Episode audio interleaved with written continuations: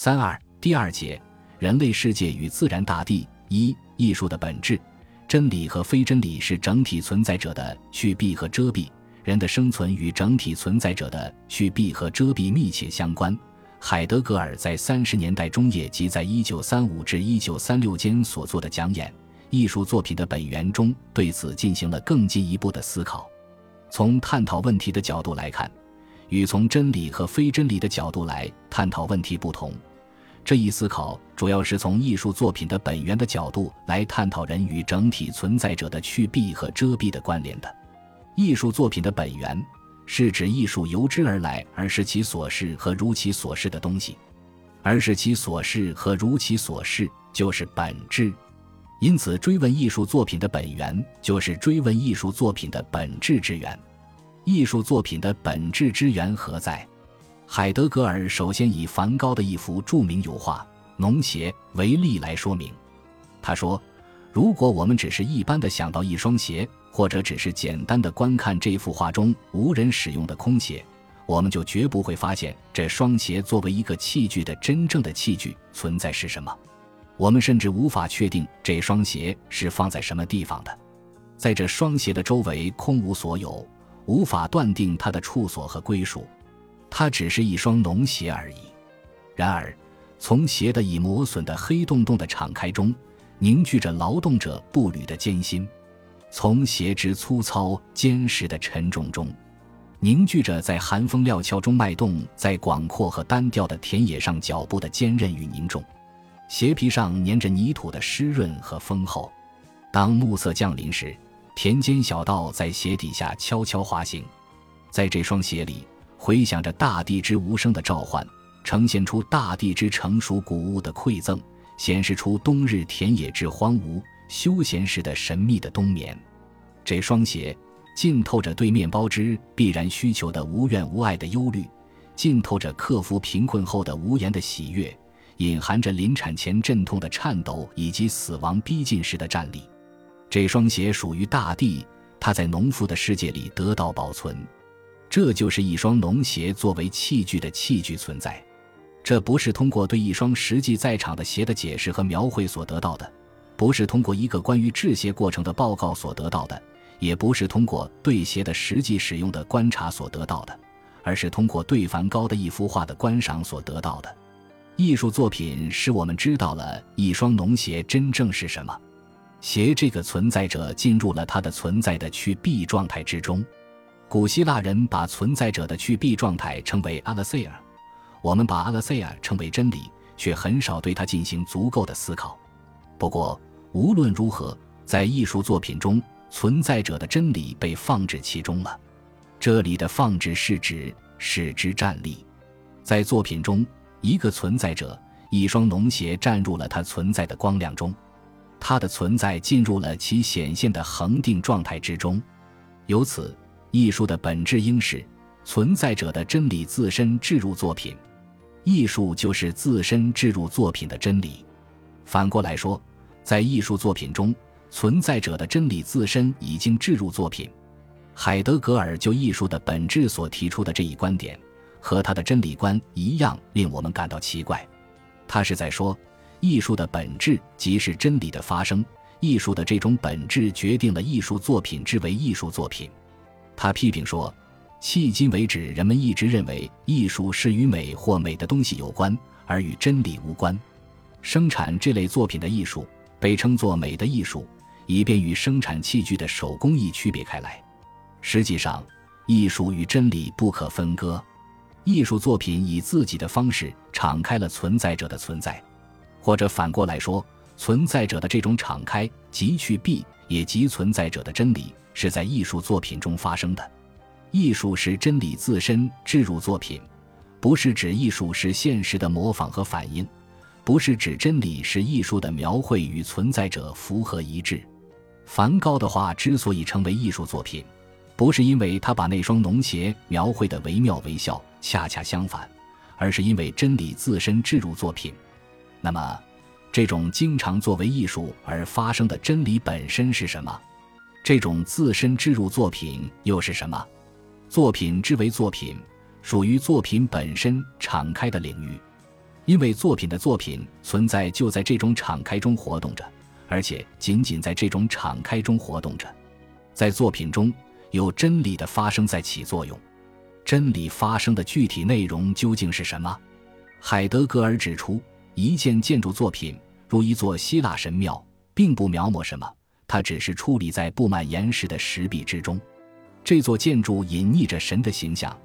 它让神通过敞开的圆柱式门廊进入神圣的领域。通过这座神庙，神在场着。神的这种在场，本身就是作为一个神圣领域的那种境遇的伸展与界定。他把各种道路和关联统一聚集在自己周围，在其中，诞生与死亡、灾祸与幸福、光荣与耻辱、坚韧与衰亡，都获得了人的命运的形式。这种敞开关联所包括的范围。就是这个历史性民族的世界，这座神庙屹立在岩石上，它的这一屹立把岩石之粗糙而又富于支撑性的神秘解释出来了。神庙的坐落使岩石显示出它的光彩，由此使白昼的光明、天空的辽阔、夜晚的幽暗显露出来，使大气空间变得昭然可见。神庙矗立在那里，面对在上空肆虐的风暴而巍然不动。才首次使风暴显示出它的狂暴，神庙的坚固性耸立，面对狂烈拍岸的惊涛，以它的泰然宁静衬托出大海的凶猛。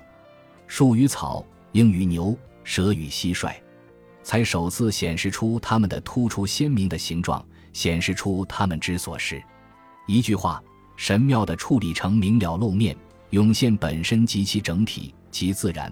同时，成名了人住居其上和其中的东西，即大地。这里的大地，不是指堆积于某处的泥块，也不是指天文学意义上的一颗行星，而是指涌现及其整体。作为这样的涌现及其整体，大地是一切涌现者的返回和隐匿之所。它作为隐匿者而活动在涌现者中。这样，矗立在那儿的神庙，既敞开了一个世界。又把这世界置回大地之上，其他艺术作品也是这样。艺术作品既敞开了大地，又展示了一个世界。它展示着大地与世界的特定的关系。首先，作品存在就是建立一个世界，它在自身中凸显敞开着一个世界，并在它的永远的池流中保持着这个世界。世界并非是摆在那里的可数或不可数。熟悉或不熟悉的东西的单纯的聚合，它也不是我们的表象附加到这些事物之总和上的框架。世界是借着，它比那些我们自认为十分亲近、可感可触的东西的存在更加完满。世界也绝不是立于我们面前能让我们仔细打量的对象。只要诞生与死亡、祝福与诅咒不断把我们引入存在，世界就永远是我们所从属的非对象的东西。凡是在我们历史的本质性的决断发生的地方，在我们采纳它、离弃它、误解它、重新追问它的地方，世界都是借着。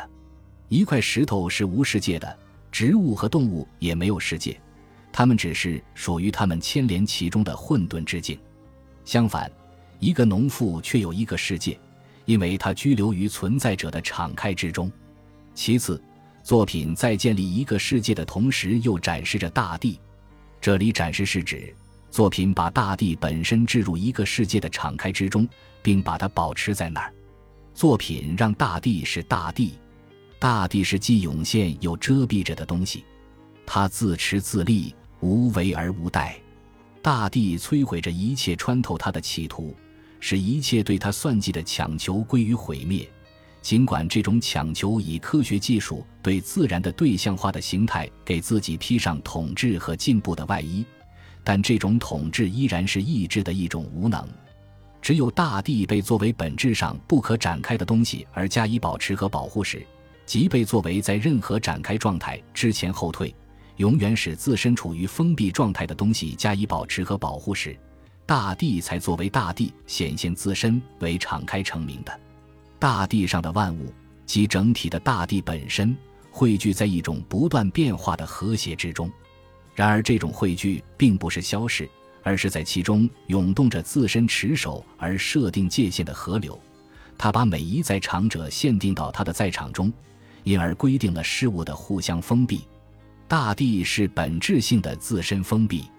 当然，这种自身封闭不是单一凝固的遮盖，而是处于质朴的方式和形态的无限多样之中的。建立一个世界和展示大地，是作品之作品存在的两个基本特征，二者不可分离，处于作品存在的同一体之中。作品表明了一种发生，显示了一种特定的关系——世界与大地之间的关系。世界是一个历史性民族的命运中的单纯而本质性决断的宽阔道路的自身敞开的敞开状态，大地则是永远自身封闭并由此而遮蔽着的悠然自得的涌现。世界和大地在本质上互相不同，但又不可分割。世界以大地为基础，大地通过世界而突出出来，同时世界和大地又互相对立。世界立于大地之上而超越大地，因为世界是自身敞开着的东西，它不能容忍任何封闭。相反，大地封闭自身，作为遮蔽着的东西，他则倾向于把世界拉入他自身之中，并把它扣留在那里。世界与大地之间的这种对立关系是一种斗争，但这种斗争不是不和或争辩，因此不是混乱或破坏，在本质上。这种斗争是斗争双方各自进入其本质的自身确立中，本质上的自身确立本身绝不是固执于某种偶然的情形，而是进入其本己存在之源头的原始性中。而且，斗争越激烈，斗争双方就越加进入双方相主的亲密之中。大地离不开世界的敞开，因为大地本身作为大地。只能在自身封闭的被解放的自由涌现中才能显现，世界也不能飞离大地，因为世界是一切根本性命运的支配性的舞台和道路，他必须把自身建立在一个坚实的基础——大地之上。在建立一个世界和展示大地的过程中，作品是这场斗争的煽动者。作品使斗争发生，是为了把斗争保持为斗争，同时。他就完成了这场斗争。作品之作品存在就在于世界与大地的斗争的实现过程。本集播放完毕，感谢您的收听，喜欢请订阅加关注，主页有更多精彩内容。